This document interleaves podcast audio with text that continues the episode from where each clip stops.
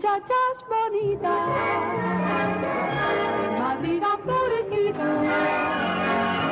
Madrid es una ciudad de cine, eso está claro, y por ello esta semana hemos querido rendir un homenaje a nuestro Madrid y disfrutar de las películas que han tenido como escenario nuestra ciudad. Por ejemplo, ¿quién no recuerda a estas cuatro jóvenes subidas en un descapotable paseando por la Gran Vía?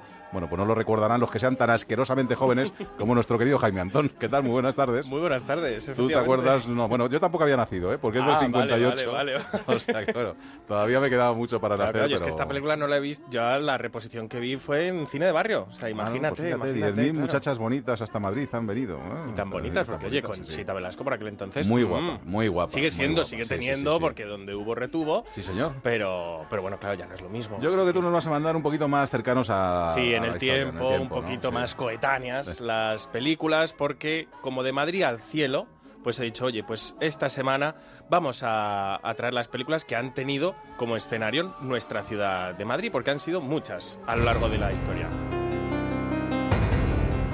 Para la primera de nuestras Me suena películas... tensión esta ya. ¿eh? Tensión, tensión, efectivamente, es lo que, he Miedito. querido, lo que he querido traer. Es la película que me acompañó durante mis años de estudiante. No porque fuese una película a Así la el que resultado, recurriese. sí, Así ha sí. pasado, ¿eh? Casi he acabado yo de mal. Se trata de Tesis, que se rodó en la Universidad Complutense, la universidad que me vio nacer como periodista. Mira, Ángela, no quiero engañarte. ¿Sabes lo que va a pasar ahora?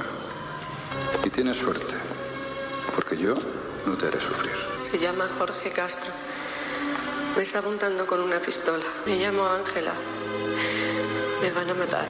Primera película de Amenábar y fíjate cómo empezó, ¿eh? Y telita, empezó sí, pegando sí. duro. Empezó, empezó muy fuerte y luego pues su carrera todo para, para arriba, rodada como os he dicho en la Universidad Complutense de Madrid. Se cuenta en esta película como una joven interpretada por Ana Torrent es víctima de unos asesinos que se dedican a hacer películas snuff, que son pues esas que muestran asesinatos reales. Bueno, yo la vi en, en el primer año, un poco por, la, por la curiosidad de ver la universidad donde estaba.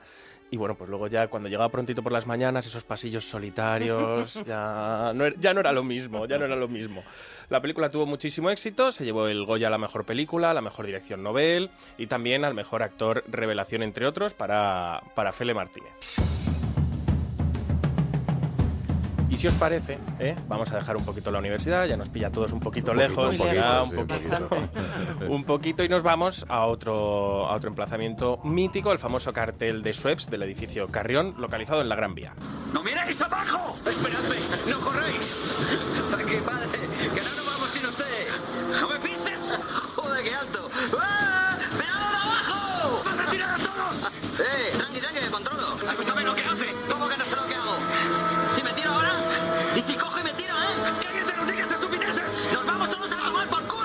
También ha pasado años ya, ¿eh? El Día de la Bestia. ya ves, de ya la. Muy buena esta película, yo me Muy divertí buena, mucho con ella, sí. sí. Muy divertida, es la segunda película que, que hacía Alex de la Iglesia después de, de Acción Mutante. Y bueno, pues esta gamberrada nos hablaba de cómo el anticristo iba a llegar, lo iba a hacer desde Madrid, concretamente desde las Torres Kío, todavía en construcción, ojo, cuidado, en la Navidad de 1995. En el reparto nos encontramos con unos gigantescos Alex Angulo y Santiago Segura, este último gigantesco en tamaño y en interpretación, porque hay que decir que se llevó el Goya al mejor actor de revelación y también se llevó el Goya Alex de la Iglesia.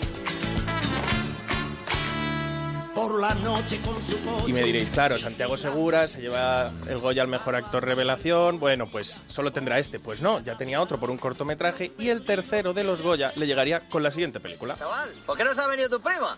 No, no se me ha ocurrido. Pues si podía traértela, joder. Así tenemos a alguien que nos ponga las latas. ¡Pa' acá! ¿Qué tal tú? Para esto hay que tener cualidades. No es como despachar gambas, ¿eh? Oye, la suerte del principiante. Mira, mira cómo tira un maestro. Ya va a desestabilizar el puente. Yo, pero si yo no he hecho nada. No ha hecho nada, hombre. Lo que he dicho, la pistola de uno no la puede tocar cualquiera. Ahora tengo que llevar la revisión. Pues usted se le da bien el tiro. ¿Tú eres tonto? La número uno de mi promoción, joder. Bueno, Las calles de Madrid, que es con su primera película. Luego se marchó a otras localidades Claro, y tal. luego se pues, fue a Marbella, tal. sí, luego cogió Pero caché, sí, cogió sí, caché sí, se la, veía la esas- película, sí, sí, sí. Es- noches por el barrio de la Latina, ahí paseando, como los chinos vendían ahí en las bolsas la comida Las por la noche. historias, sí, sí, sí. Esta era que- Torrente, el brazo tonto de la ley, que bueno, pues hacía parodia de Cobra, el brazo fuerte de la ley, de mi gran amigo Silvestre Stallone. En esta escena teníamos a Santiago Segura y a Javier Cámara, que Javier Cámara tuvo que adelgazar muchísimo y además ponerse esas gafas que eran como de culo Sí, de vaso, sí, sí, que además sí. tenía que ponerse lentillas para contrarrestar. Está muy grande. Lo pasó, lo pasó fatal y es una película muy complicada de ver. No sé si compartiréis conmigo esto, porque es una película que puedes saborear un poquito la mugre. Sí, sí, bueno, No sé si os al que le guste saborearla. No, pero que la- aunque independientemente, o sea, que, que lo Sí, notas. Yo lo no momento. soy noto. partidaria de estas películas. Ya, ¿Sabes ya, qué ya. pasó? Asquito. No, Sí. no puedo, no puedo. Ese Pero eso es momento lo grano bueno. expo- explotando Lo bueno en pa' el ti, espejo. es lo vamos. bueno No, pa' ti. me refiero a que el, el cine trasciende y, te- claro, y lo claro. sientes. Es es una, es una cosa que da un poquito de, de asco. Santiago Segura ganaba su tercer Goya, como os he dicho, y eh, luego Tony Leblanc ganó el segundo Goya eh, al mejor actor de reparto. Pero además de que Madrid sea una gran urbe, también es un lugar donde se puede practicar deporte. A ver, chavales, Jorge, está muy mal y necesita ayuda. pero no os preocupéis que estoy pensando. Nos vamos a apuntar al torneo de fútbol 7 del barrio. A Jorge lo que le pasa es que tiene que ganar algo. Jorge, nos hemos apuntado al torneo de fútbol 7 del barrio. Como cuando ganamos. ¿Te acuerdas? ¿Tú quieres jugar al fútbol, Antonio?